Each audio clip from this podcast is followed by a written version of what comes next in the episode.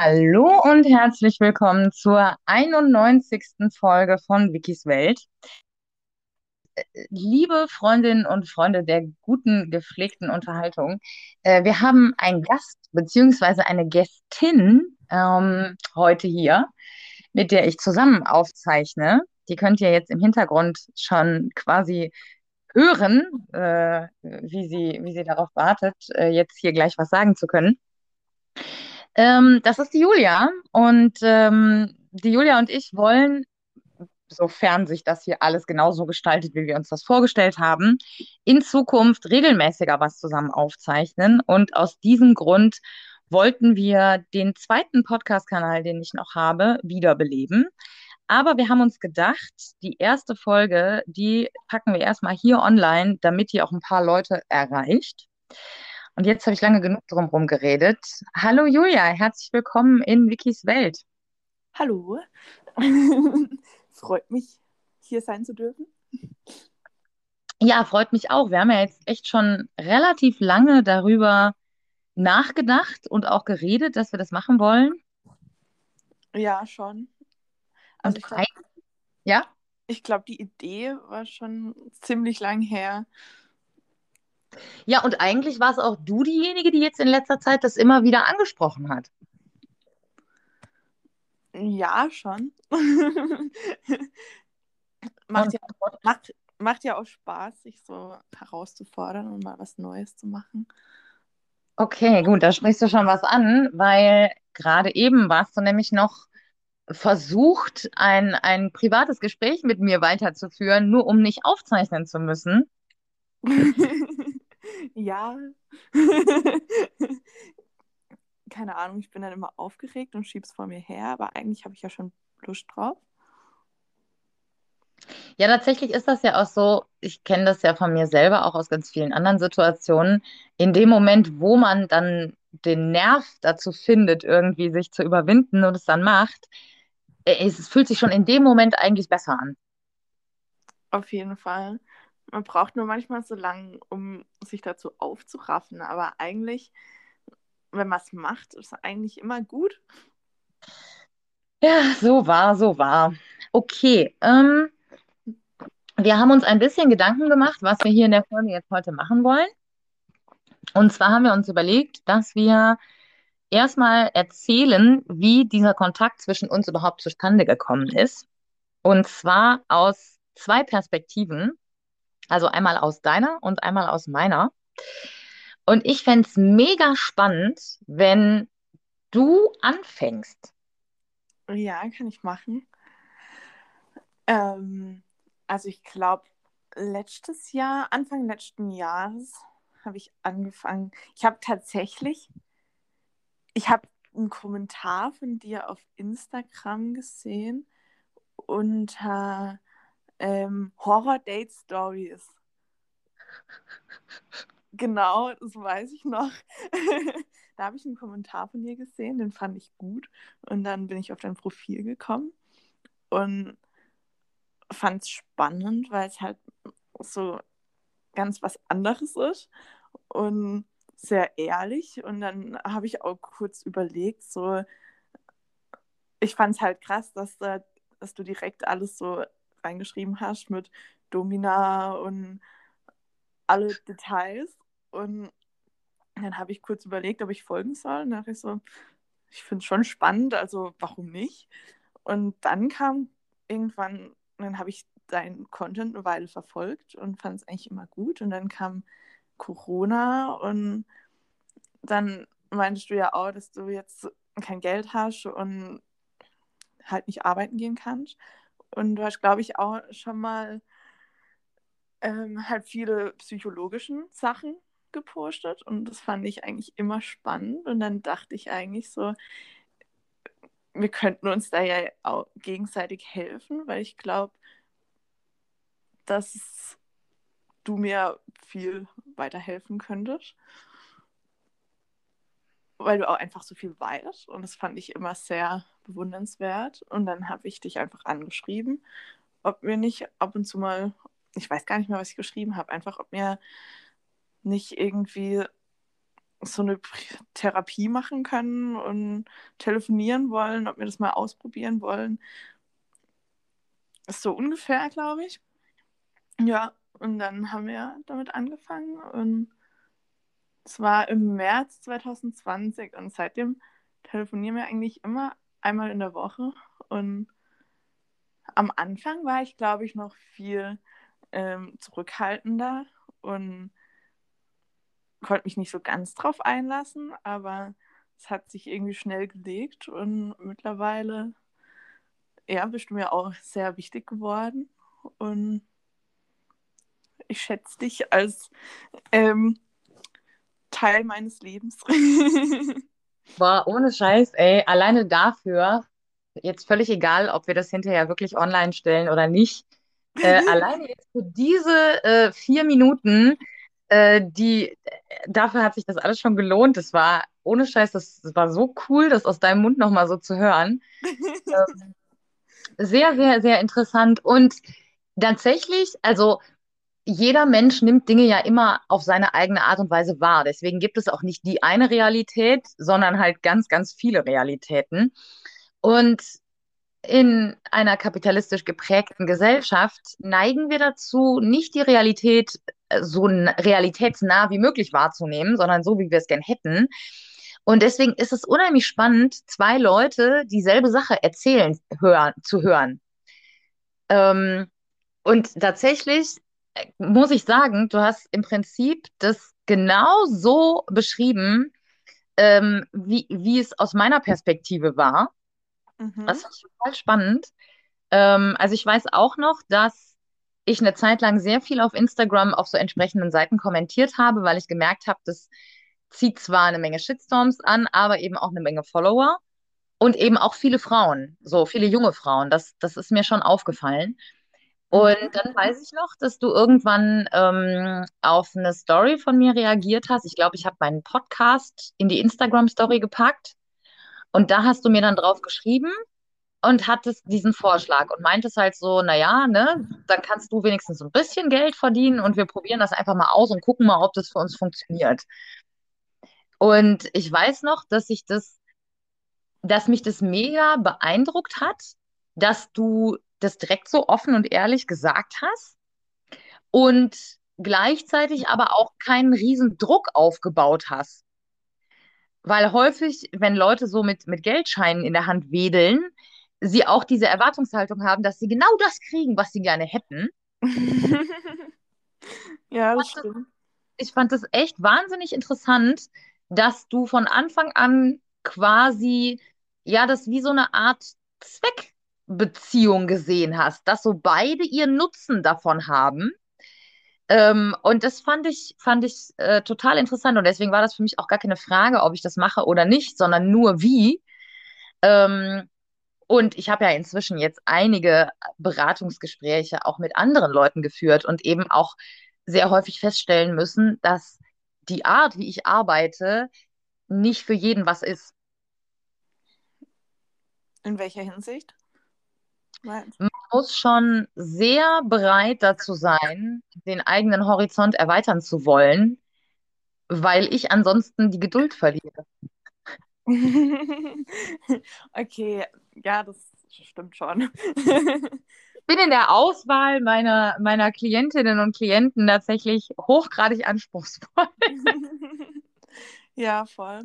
Ähm, mir war das aber auch von Anfang an wichtig. Also ich wollte das ja auch nicht so, dass ich dich jetzt dafür bezahle und du mir dann hilfst, sondern ich dachte einfach, ähm, ich fand dich auch von Anfang an halt sehr sympathisch und habe auch so einige Parallelen so in unserem Leben gesehen. Und weil du auch so offen und rational damit umgehst, ähm, ich habe auch eine Weile überlegt, dann so, soll ich das schreiben? Ist das nicht komisch? Und ich glaube, bei manchen Menschen würde das komisch kommen, weil sie dann erwarten, dass man jetzt eben mit Geldscheinen rumwedelt und genau jetzt irgendwas will. Und das wollte ich ja gerade nicht. Und dann dachte ich aber, weil du eben auch so eine entspannte, offene Art hast, dachte ich, dass du das wahrscheinlich auch so siehst. Und dann dachte ich so, scheiß drauf, ich frage halt einfach mal, warum denn nicht? Und es ist echt irre spannend, weil im Prinzip war das eine, eine Handlung, die du, klar, wo du zwar drüber nachgedacht hast, aber die du, glaube ich, dann doch relativ schnell vollzogen hast. Und die hat ja für uns beide extreme Konsequenzen im positiven äh, Sinne gehabt.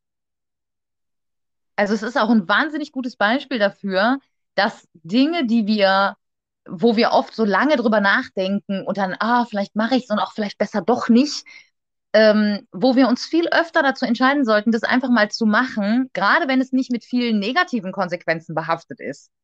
Ja, das stimmt. Weil eben das offene sich darauf einlassen eben ganz häufig auch zu den, zu den krassesten äh, Sachen führen kann, die, äh, die einen wahnsinnigen Einfluss dann irgendwann auf unser Leben haben.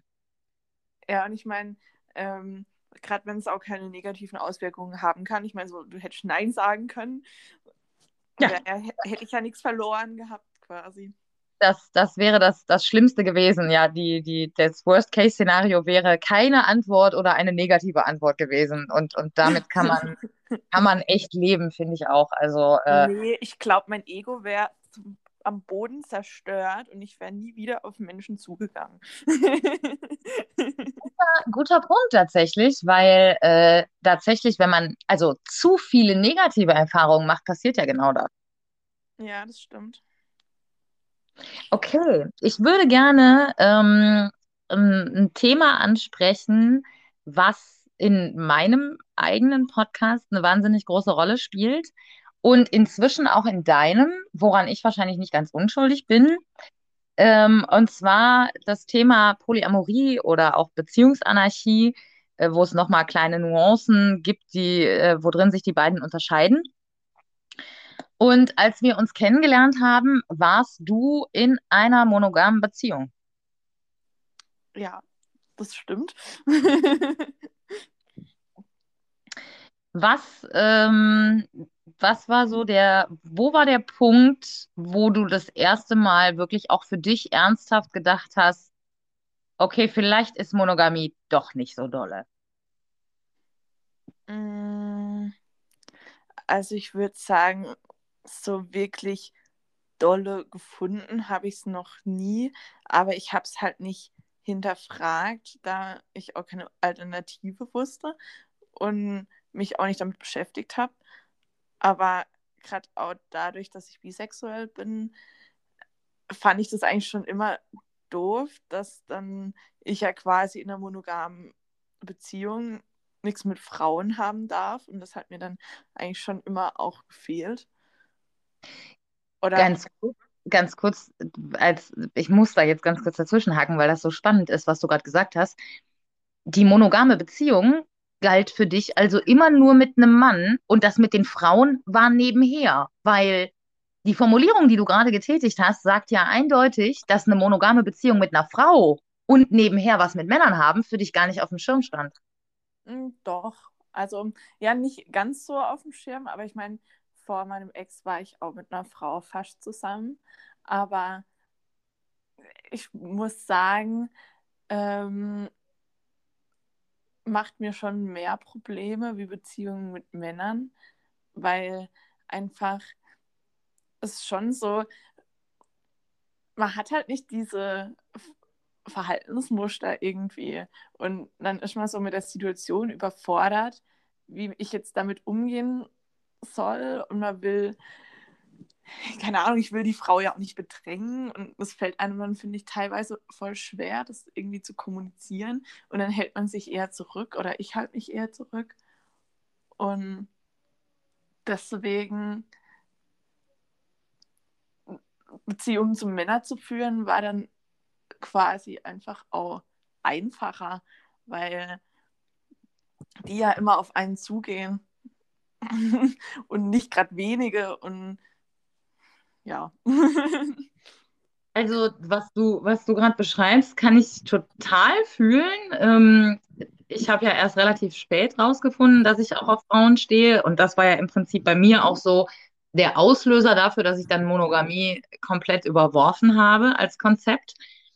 Und trotzdem habe ich, seitdem das passiert ist, also das ist jetzt gute zweieinhalb Jahre her, habe ich halt diverse Beziehungen äh, verschiedenster Natur zu Männern gehabt, aber nicht wirklich ernsthaftere Sachen, also auch längere Sachen oder wo dann auch wirklich sexuell was gelaufen wäre, zu Frauen. Und ich meine, ich mache ja gerade noch diesen Workshop hier parallel, ähm, womit ich das Ganze eben auch ein Stück weit, ja, dann intensivieren möchte, sage ich jetzt mal. Ähm, aber ich finde, das ist ein ganz, ganz spannender Aspekt ähm, bei, bei nicht monogamen Strukturen, äh, Bisexualität, beziehungsweise eben auch, also es gibt ja Studien, die besagen, dass keine Frau wirklich hetero ist.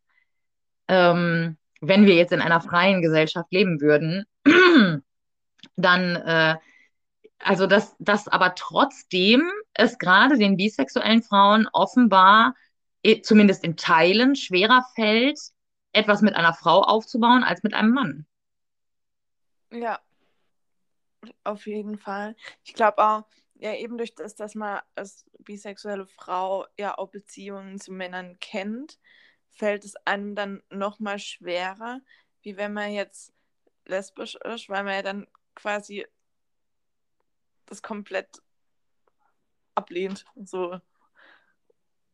Ja, und äh, es ist tatsächlich auch, glaube ich, genau wie du sagst, es fehlen so die, die Verhaltensmuster, auf die man zurückgreifen kann, ähm, die man so klassisch äh, gelernt hat im Laufe seines Lebens, weil halt alle unsere Vorbilder im Prinzip mehr oder weniger so einer heteronormativen Welt irgendwie ents entsprungen sind.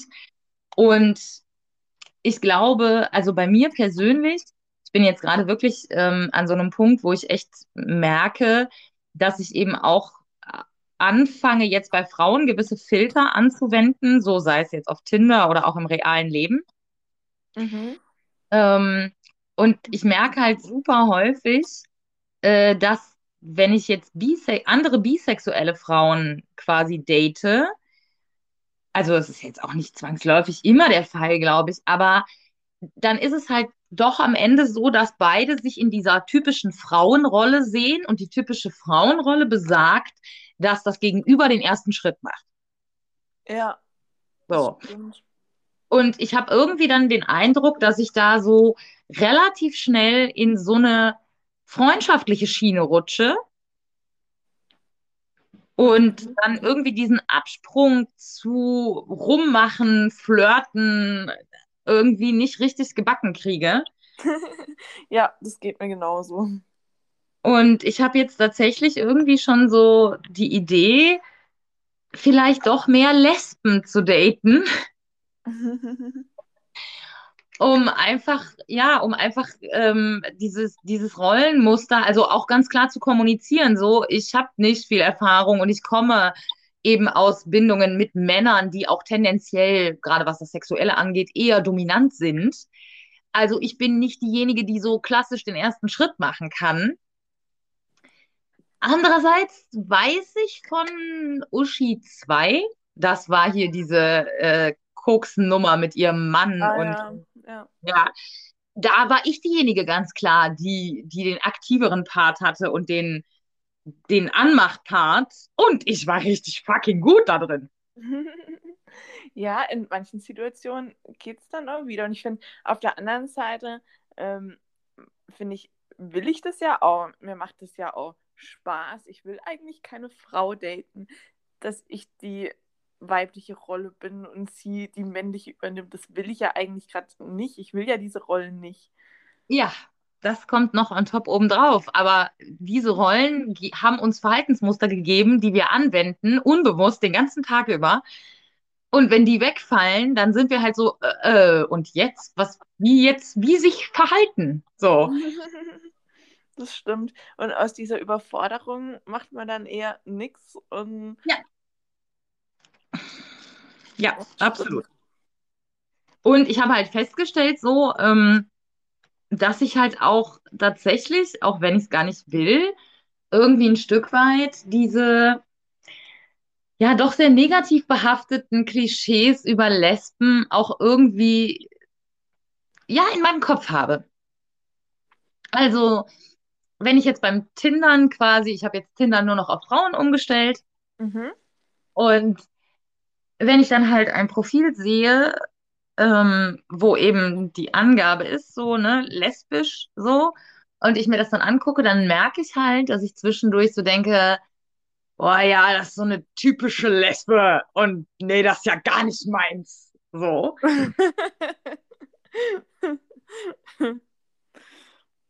Und es ist halt Quatsch. Und ich habe halt festgestellt, dass sich sogar ein Stück weit, also ich finde jetzt so, so sehr männlich wirkende Frauen, also so dieses, keine Ahnung, so diese Igel-Kurzhaarschnitte mhm.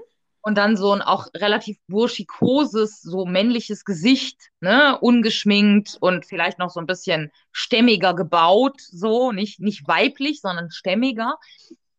D das triggert mich nicht. Also rein sexuell gesehen, so. Das macht mich nicht an. Ja. Was ich aber manchmal nicht schlecht finde, ist so ein bisschen der androgyne Typ. Das, was heißt androgyn? Androgyn ist quasi eine, eine, ja, ist schwierig. Also nicht eine Mischung aus weiblich und männlich, sondern eher eben nichts von beidem. Also sowas Neutraleres. Mhm, das stimmt. Ich, ich mag das eigentlich auch, wenn so mit diesen klassischen Bildern so bewusst gespielt wird und man so beides irgendwie vereint. Ja. Aber ich Ja. muss sagen, ich finde so ganz kurze Haare können schon auch sehr sexy sein. Also je nachdem kann es ja auch sehr weiblich wirken. Ich finde, das hat ja nicht unbedingt mit den Haaren was zu tun. Kommt aber auf die Frau drauf an. Total, völlig, total. Und es ist ja, also dieses Bild, was uns in den Kopf gesetzt wird, was als klassische schöne Frau gilt, egal ob wir jetzt das bewusst konsumieren und uns bewusst daran orientieren oder nicht, die Beeinflussung ist einfach da. So, also wenn, wenn die Medien die Welt so wiedergeben würden, wie sie wirklich ist, ähm, dann hätten wir ein ganz anderes Verständnis von Schönheit. Mhm. Das stimmt. Müssen wir dringend ändern. Absolut. Und ich, ähm, ich merke auch, also ich war ja jetzt mit Hakan 8 ähm, bei mir in der Kneipe und mir gefällt es schon extrem, so in der Öffentlichkeit als eine Frau wahrgenommen zu werden, die jüngere Liebhaber hat. Definitiv. Aber ich merke jetzt auch, also ich habe ja jetzt auch wieder eine Frau kennengelernt, so, und ich merke, wie ich wahnsinnig Bock habe, ähm, eben auch das zu normalisieren. Also zu normalisieren, okay, da ist eine Frau und sie hat ganz offenbar einen jüngeren, äh, jüngeren Liebhaber oder, oder Partner oder wie auch immer man das nennen will und eine Frau. Mhm, auf jeden Fall. Ich finde es eigentlich auch, auch sehr sexy, wenn man da so offen damit umgeht. Und ich merke auch immer mehr am Anfang, wo ich mit Menschen über Polyamorie geredet habe und offener Leben, dass viele halt sehr getriggert sind. Und am Anfang habe ich mich davon mehr beeinflussen lassen, aber mittlerweile mag ich das auch. Und man merkt auch, oder ich merke auch jetzt immer mehr, dass ich mit Menschen halt, mit denen ich öfters rede, dass sie am Anfang meistens so ein bisschen so, okay, mhm, weiß nicht, könnte ich jetzt nicht, aber schon interessant.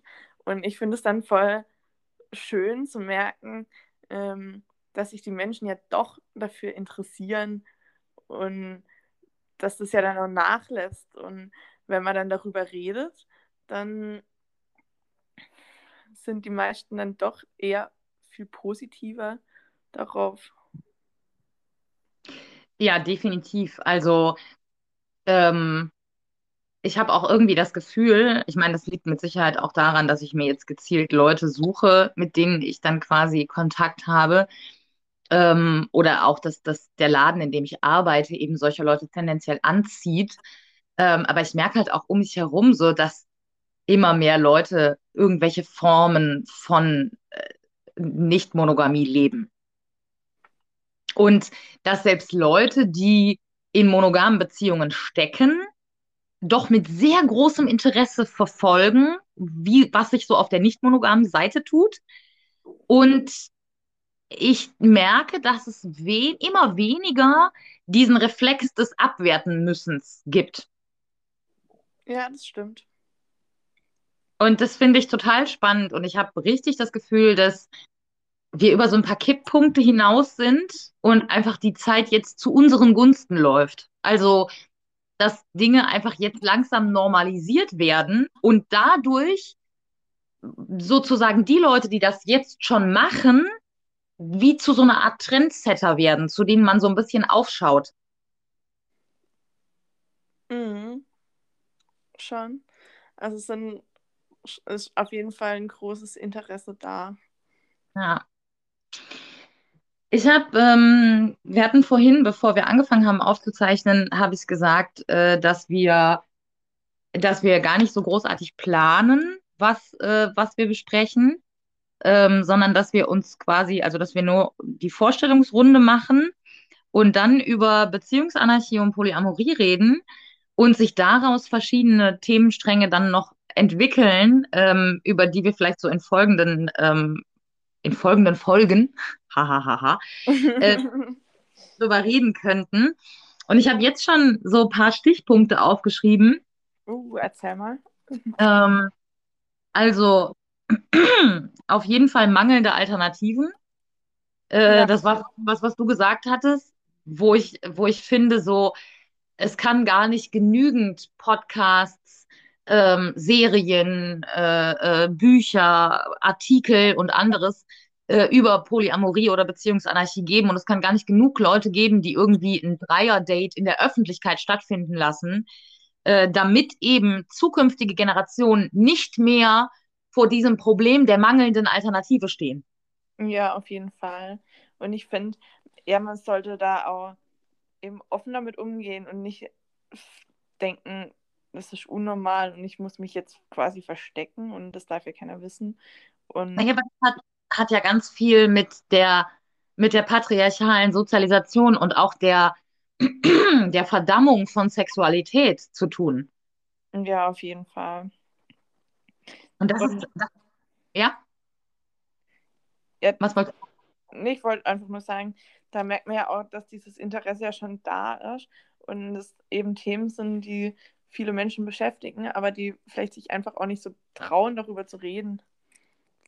Ja, voll. Und es muss ja erstmal muss ja diese eigene innere Scham überwunden werden, dass man vor sich selbst sich eingesteht, dass man sich mit diesem Thema beschäftigen will. Und das ist ja schon eine Riesenhürde. Und dann noch den Mut zu besitzen, dann in der Öffentlichkeit oder mit anderen Leuten darüber sich auszutauschen, ist ja dann nochmal ein Schritt. Ja, das Und stimmt. ich glaube tatsächlich, je, je normaler wir als schon nicht monogam lebende Menschen damit umgehen, je entspannter und aber auch je offener wir kommunizieren und das eben einfach buchstäblich vorleben, umso einfacher ist es für Leute, da irgendwie anzudocken und, und das irgendwie für sich dann auch langsam zu entdecken. Ähm, weil ich für meinen Teil, als ich das rausgefunden habe vor zweieinhalb Jahren, also es gibt ja Polyamorie und, und, und auch nicht monogame Bindungen, gibt es ja schon ewig, solange wie es die Menschheit gibt. Monogamie ist ja eigentlich unnatürlich und erst seit relativ kurzer Zeit das Maß aller Dinge bei uns als Gesellschaft so. Ja. Ähm, aber das, das Wissen darum ist halt fast komplett verloren gegangen. Und ich weiß noch, dass ich wirklich wie ein Schwamm jeden Artikel, jedes YouTube-Video, jeden Podcast mir, mir reingezogen habe auf der Suche nach Infos, aber vor allem ähm, nach Berichten aus dem Alltag von nicht monogam lebenden Menschen. Mhm. Ja, Und da gab es nicht genug, sage ich jetzt mal. ja, auf jeden Fall. Ich finde auch eben, dass es sehr problematisch ist, dass eben in Filmen oder sonst was ist einfach, es wird überhaupt nicht thematisiert. Es wird gesellschaftlich einfach gar nicht als Option gesehen. Und die muss man ja quasi auch erst entdecken, dass Ja. es überhaupt gibt. Ähm, da fällt mir ein, ähm, gab es da bei dir eigentlich einen bestimmten Auslöser, dass du das bei dir rausgefunden hast? Da haben wir noch eigentlich noch nie drüber geredet. Oder wie kam es so dazu? Ah, ich habe das vorhin quasi schon in so einem Nebensatz kurz gesagt. Ähm, das kam nur durch die Tatsache, dass ich gecheckt habe, dass ich auch auf Frauen stehe. Und das war so eine ganz seltsame Verkettung. Also ich habe das, meine ich, im Podcast auch schon mal irgendwann erzählt. Und zwar habe ich mich ja relativ in relativ kurzer Zeit, ich glaube zwei Wochen, nachdem ich mich von meinem Mann getrennt hatte, habe ich mich in einen Typen verknallt, der sehr viel jünger war als ich. Und da ist tatsächlich nie was gelaufen zwischen uns, aber es hat halt krass gefunkt. Und nachdem das dann quasi kaputt gegangen ist, obwohl da noch gar nichts war, Mhm. war ich so richtig abgefuckt über Männer irgendwie. Und zwei Tage vorher war eine Party gewesen ähm, bei uns im Laden. Und da war eine Frau, die ich wahnsinnig cool fand irgendwie. Mhm. Und dann habe ich nachts im Bett gelegen und mich halt über diesen Typen aufgeregt und hatte dann auch so ein bisschen was von, naja, aber so sind Männer halt irgendwie. Mhm. Und dann kam der Gedanke, ja, okay, aber es gäbe ja auch noch Frauen. Und ich weiß noch, ich werde das nie vergessen, diese Nacht, dass da so eine Blockade in mir drin war. Also ich habe immediately, nachdem ich gedacht habe, ah, das gibt ja auch noch Frauen, gedacht, nein, das geht nicht. Das ist das nicht erlaubt, das ist eklig, das darfst du. Also wirklich richtig, der weiße alte Patriarch in mir hat aufgebrüllt, ja, Krass. und sich mit aller Kraft gegen diese Idee gestemmt. Und ich habe dann wirklich zwei, drei Stunden mitten in der Nacht äh, auf dem Bett gesessen und äh, äh, Bisexualität gegoogelt und dann am Ende auch so einen ganz bekloppten Test gemacht. Geil. Und ich weiß noch, dass ich, während ich die Antwortmöglichkeiten quasi mir durchgelesen und ausgefüllt und, und angeklickt habe, innerlich so dachte, nee, du bist eigentlich nur frustriert und hast irgendwie einen zweiten Frühling und das ist jetzt mal alles nicht so krass, wie du das gerade denkst. So. Und dann habe ich auf Auswerten geklickt und weiß noch, mir wäre wirklich vor Schreck fast das Handy aus der Hand gefallen, weil da halt in der Auswertung stand, Glückwunsch, Sie sind offen bisexuell, stehen dazu, leben das aus, das ist großartig, machen Sie so weiter. okay, geil. Und meine innere Stimme halt so, nein, nein, nein, nein, nein, nein, nein, nein, nein, das darf nicht sein, das darf nicht sein. Und Krass. dann habe ich, hab ich, dann habe ich, dann habe ich angefangen, genau, dann habe ich angefangen, mir zu überlegen, auf welche Frauen ich so in meiner Jugend in irgendeiner Form eine Art von Crush hatte, also die ich irgendwie cool fand, Schauspielerinnen, Sängerinnen, ne, so. Und habe dann angefangen, die zu googeln. Und turns out, fast alle sind bisexuell. Mhm. Und von fast allen gibt es freizügige Fotos im Netz. Und ich habe dann, also wirklich nach so, nach so zwei, zweieinhalb Stunden irgendwann so für mich dann, ja, okay, gut, dann bist du ganz offensichtlich nicht hetero, sondern bi. Okay, gut, das ist jetzt so. Also ich habe das dann wirklich so für mich ganz rational so auf, aus, wie auf so einen Zettel geschrieben und abgehakt, so, okay. Und im nächsten Moment, als ich das quasi verdaut hatte, war sofort, okay, du kannst nie wieder eine monogame Beziehung führen. okay, krass. Und das war dann der nächste Schlag, an dem ich wieder so eine Stunde zu arbeiten hatte. Wo ich dann ja wieder- Nacht. Wirklich, wo ich dann wieder Google leer gesucht habe. Ähm, und, und dann war ich für eine relativ lange Phase von mehreren Monaten, habe ich mich selbst wirklich bewusst als nicht monogam bezeichnet, weil ich wusste, okay, Monogamie will ich nicht mehr, aber ich hatte keinen Plan, was stattdessen. Mhm. Ja, und dann kam die polyamore Phase, wo ich so gemerkt habe, okay, ich will mehrere Bindungen, aber welche genau weiß ich auch nicht. Und dann kam irgendwann der Punkt, der Schritt zur Beziehungsanarchie, weil ich halt gemerkt habe, wenn ich innerhalb von offenen Beziehungen aber Regeln aufstelle, dann schränke ich mich und andere wieder ein und dann kann ich halt auch direkt monogam leben. Also ganz ohne Regeln, ne, ist es dann, ist es dann, ist es dann Beziehungsanarchie. So. Aber das war ein Prozess von bestimmt gut einem Jahr. Okay. Also ist das die offizielle, der offizielle Unterschied quasi zwischen Polyamorie und Beziehungsanarchie, dass du in Beziehungsanarchie keine Regeln hast? Hm. Ja, zumindest ähm, keine, keine übernommenen Regeln oder, oder Normen und keine äh, starren, also die du einmalig aufsetzt, die für immer gelten. Das halt alles nur auf Konsens beruht. Ja, exakt. Also, ne, wenn, wenn wir beide jetzt zum Beispiel eine Beziehung eingehen würden, dann könnten wir sagen, wir für uns ähm, wollen irgendwie eine, eine, einen regelmäßigen Austausch so auf, auf geistiger Ebene. Ne? Das ist für uns beide wichtig. Ja, und deswegen versuchen wir im Schnitt einmal die Woche zu telefonieren.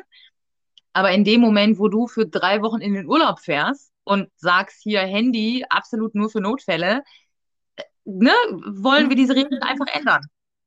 Ja, das So. Ja, und ähm, ja, festgeschriebene beziehungsweise auch einschränkende Regeln ähm, sind halt, wenn ich, wenn ich sage, ich gehe diese Bindung mit dir nur ein, wenn du für mich auf dies, das, jenes verzichtest.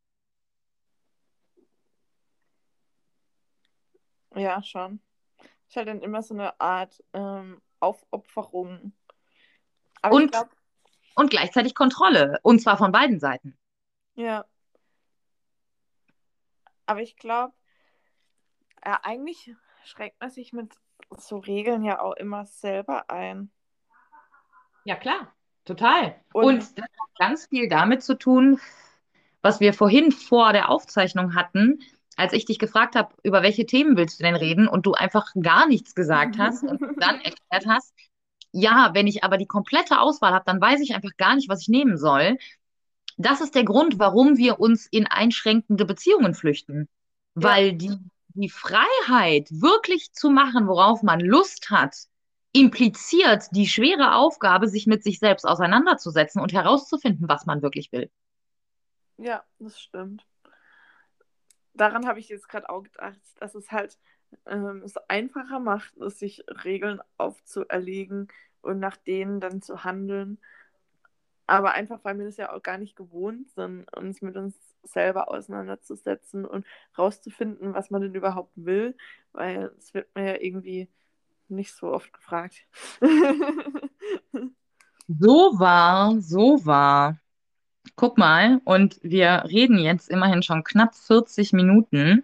Oh, Und ich habe hier noch eins, äh, warte, eins, zwei, drei, vier weitere Punkte mir schon aufgeschrieben gehabt, die jetzt hier von Polyamorie und Beziehungsanarchie noch abzweigen, sozusagen. Also, äh, ich glaube, ich glaube, wir haben schon auf jeden Fall mindestens eindrucksvoll bewiesen, dass wir in der Lage sind, Content zu liefern. das ist sehr gut. Und, und gut, dass du deinen Notizzettel dazu nutzt, Stichworte zu machen. Ich habe ich hab einen Baum gezeichnet. Auch sehr geil. Ja, Ich habe äh, apropos Zeichnungen, ich, äh, ich arbeite an, an, an, an der Idee eines neuen Tattoos. uh, erzähl. Also ich finde tatsächlich Tattoos auf den Händen seit einiger Zeit mega. Mhm. Und da ich ja auf der rechten Hand, auf dem Mittelfinger eh schon äh, das Zeichen für Anarcha-Feminismus habe, also meine Hände eh schon tätowiert sind, habe ich mir gedacht, ich kann jetzt ja auch noch mit der linken Hand weitermachen. Und ich überlege mir auf den linken Mittelfinger, es ist jetzt wie gesagt bisher nur eine Idee, noch Mhm. nicht großartig umgesetzt. Also auf den linken Mittelfinger das Symbol einer, einer Frau zeichnen zu lassen. Und deren Füße enden dann quasi auf dem, auf dem Knöchel, auf der Hand. Und daraus geht dann über die Handfläche ein Baum, dessen Wurzeln auf dem Handgelenk enden. Und links und rechts auf dem Zeige- und dem Ringfinger fliegen so zwei schwarze Raben aus dem Baum heraus. Okay, also die Füße von der Frau werden dann zu den Baumkronen, oder? Ja, exakt. Okay, das klingt krass. Meinst du die Frau, wo du auch ein Bild davon gepostet hast? Ja. Ah, ich glaube, das könnte richtig krass aussehen. Hm, ich glaube auch. Finde ich cool. Und der Vorteil ist, ich kann das nach und nach machen lassen, weil ich nicht die Kohle habe, um mir so ein größeres, aufwendigeres Tattoo in einem stechen zu lassen. Ich kann es halt echt, also ich kann das komplett entwerfen lassen von jemandem oder gemeinsam mit der Person. Und dann kann ich sagen, okay, mach mir erstmal nur die Frau und jetzt machst du die beiden Raben und am Ende machst du den Baum und das Wurzelwerk machen wir, machen wir dann ein anderes Mal. ja, das stimmt und es sieht trotzdem immer gut aus. Ja, exakt, richtig. Das ist halt wirklich, also ich, als, als ich diese Idee fertig im Kopf hatte, dachte ich so, also ich will halt, ich will halt wieder ein Tattoo, was so die letzten zweieinhalb Jahre beschreibt. Mhm. Ne? Und, und mir auch so ein bisschen wieder so ein, auch ein Stück weit jetzt so anzeigt, womit ich mich auf jeden Fall noch beschäftigen sollte.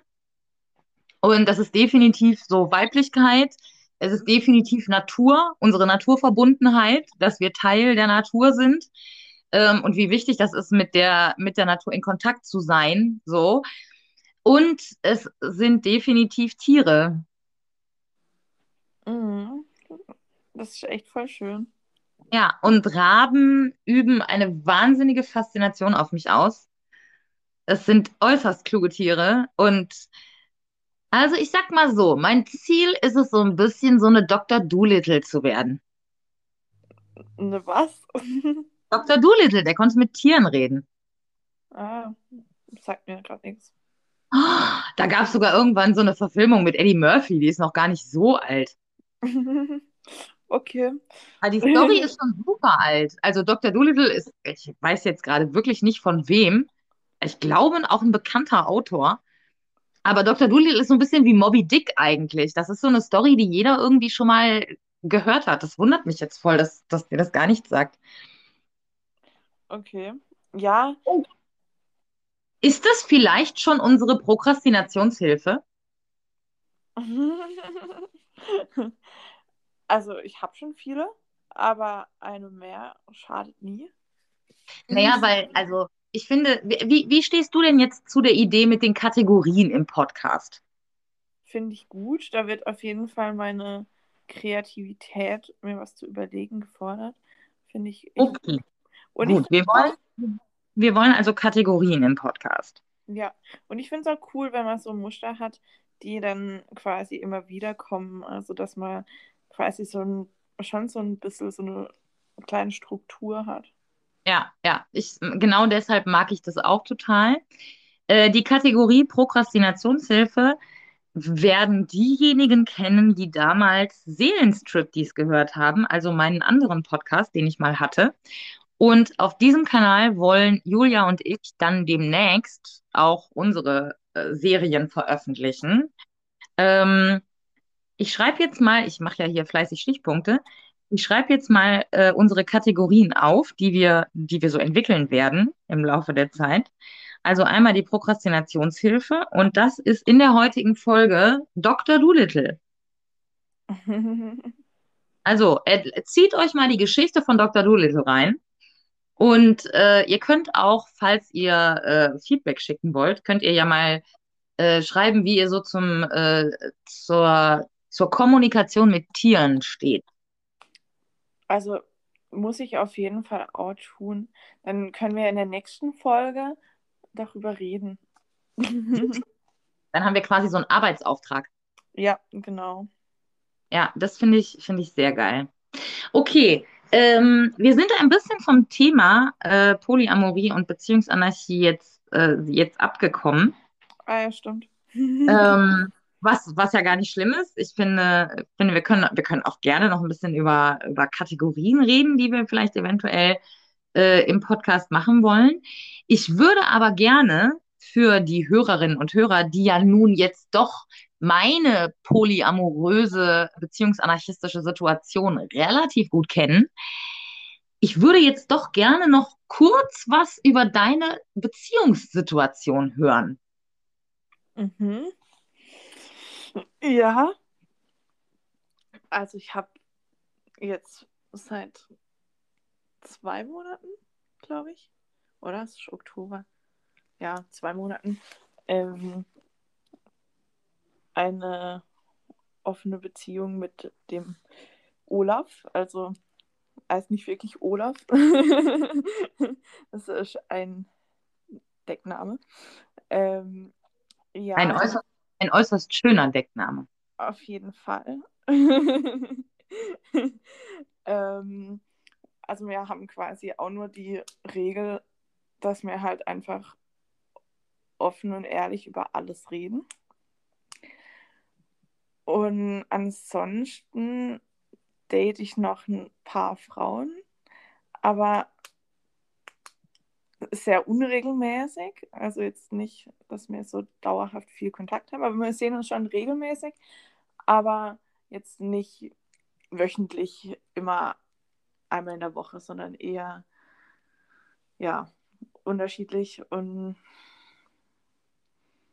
ja, da habe ich schon auch noch Schwierigkeiten grundsätzlich, wie ich mich verhalten soll, wie ich damit umgehen soll. Und ich würde schon sagen, ähm, also ich habe vor Olaf auch ein bisschen gedatet und ja, hat sich aber nie eine längere Beziehung daraus entwickelt. Und ich würde sagen, jetzt habe ich eigentlich das erste Mal auch wirklich Gefühle und kann mir das wirklich vorstellen, dass das doch funktionieren kann. Und habe schon auch Angst und bin überfordert. Und deswegen bin ich schon auch wieder in monogame Muster reingerutscht. Einfach Beziehung mit einem Mann und kennt man ja, wie das funktioniert, fühlt man sich wohl in den Mustern. und ja, aber ich finde es mega gut, weil wir da beide mega viel darüber reden. Und ich habe halt auf jeden Fall gelernt, dass ich einfach alles immer direkt sage, auch wenn mich irgendwas beschäftigt. Und das hilft auf jeden Fall. Und ja.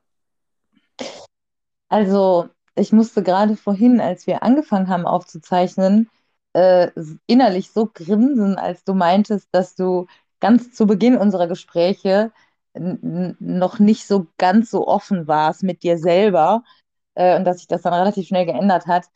Und ich musste so daran denken, wie unsere ersten Gespräche, wie ich immer mit der Frage begonnen habe, und Julia, wie geht's dir so? Und du einfach wirklich gut und das war's. Und dann einfach eiskalt dein Schweigen durchgezogen hast, bis du irgendwann selber lachen musstest. Und wie du dann zu Beginn, ähm, als das mit Olaf losging und, und du mir davon erzählt hattest, und ich dann immer wieder gesagt habe, so, hast du ihm das gesagt? Und dann auch wieder so einen kurzen Moment schweigen und dann, nein.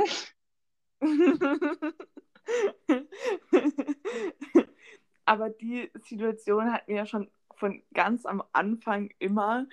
Und du hast mir eigentlich immer wieder nur gesagt, so, ja, dann sag es sag es ihm. hat lang gedauert, das in meinen Kopf reinzuprügeln, aber ich würde sagen, es hat funktioniert. ja, total. Das ist eigentlich, ähm, eigentlich ist, ist diese Art der Beschreibung, die du gerade abgeliefert hast, ähm, ein wahnsinnig großes Lob an meine Arbeit, weil du das als was völlig Selbstverständliches gerade erzählt hast. Also die Kommunikation zwischen euch, dass ihr alles so offen ansprecht, ist ein fester Bestandteil, den du als so wichtig in dieser Beziehung wahrnimmst, dass du ihn jetzt hier in dieser kurzen Zusammenfassung als, als Punkt erwähnst.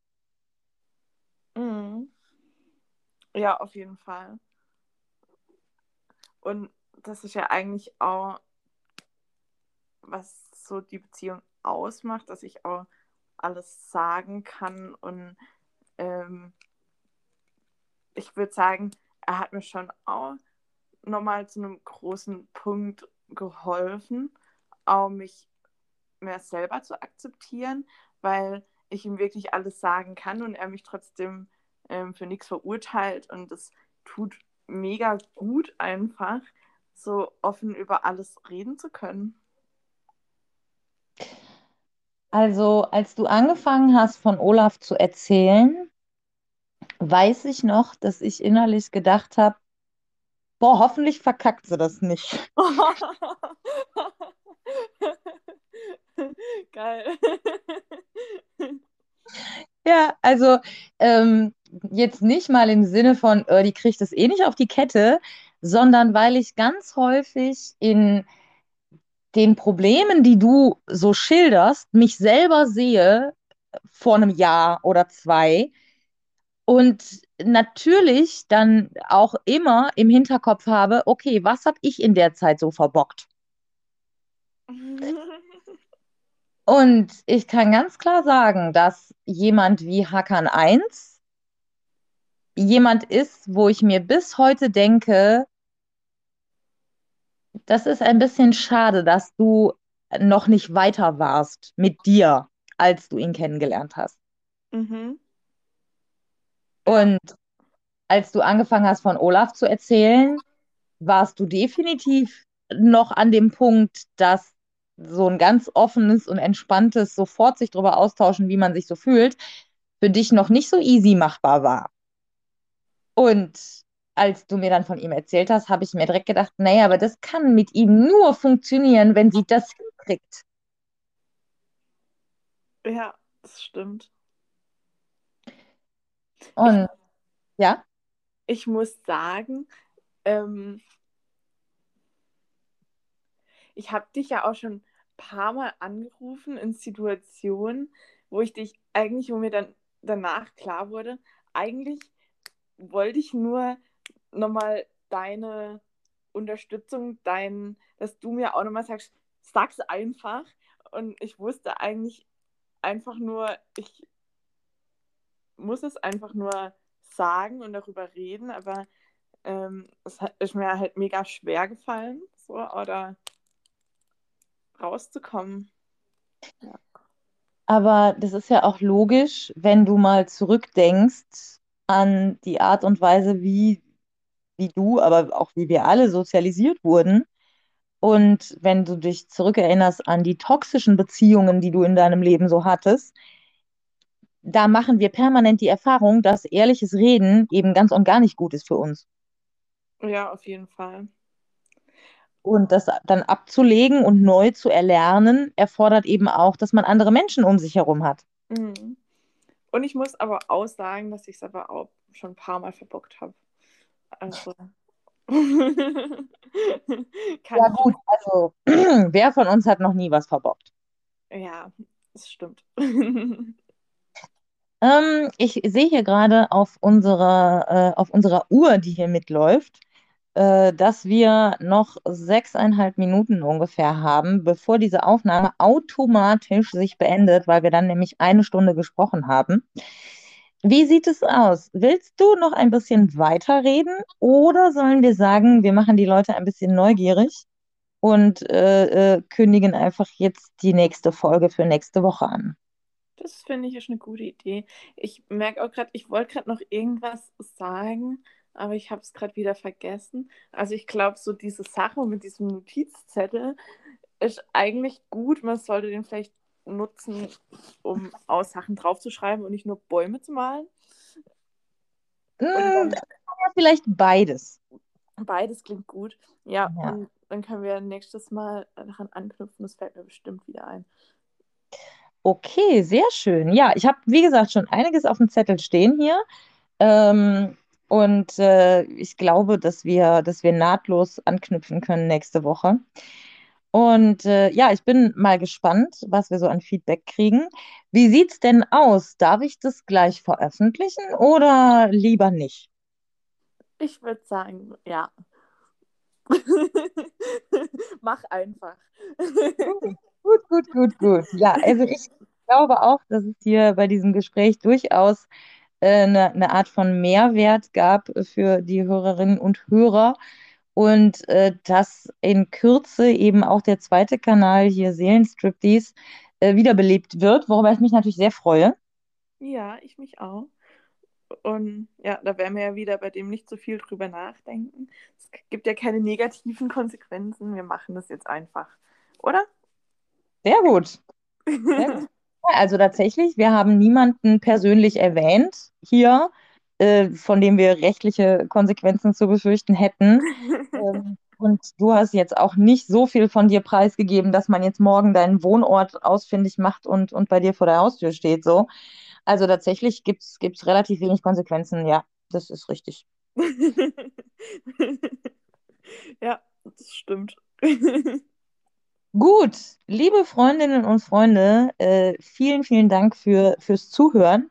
Wir freuen uns über Feedback. Äh, ich habe übrigens immer noch kein Intro und kein Outro. Ich glaube, du willst einfach keins, oder? Ich bin so ein bisschen rebellisch gerade, was das angeht, ja. Ja, mal gucken, vielleicht setze ich mich da die Tage mal dran. Äh, wenn nicht zu viel passiert in den kommenden Tagen, dann kriegen wir das ja vielleicht dann fertig. Und dann müssten wir natürlich auch für unseren Podcast ein Intro und ein Outro eventuell aufnehmen, wenn wir das denn haben wollen. Ja, das stimmt. Gut, dann äh, verabschiede ich mich und äh, wünsche euch eine schöne Woche und äh, überlasse das letzte Wort meiner wunderbaren Gästin Julia. Ja, ich freue mich auf unseren gemeinsamen Podcast und ja, danke fürs Zuhören. Ich freue mich. ciao. Ciao, ciao.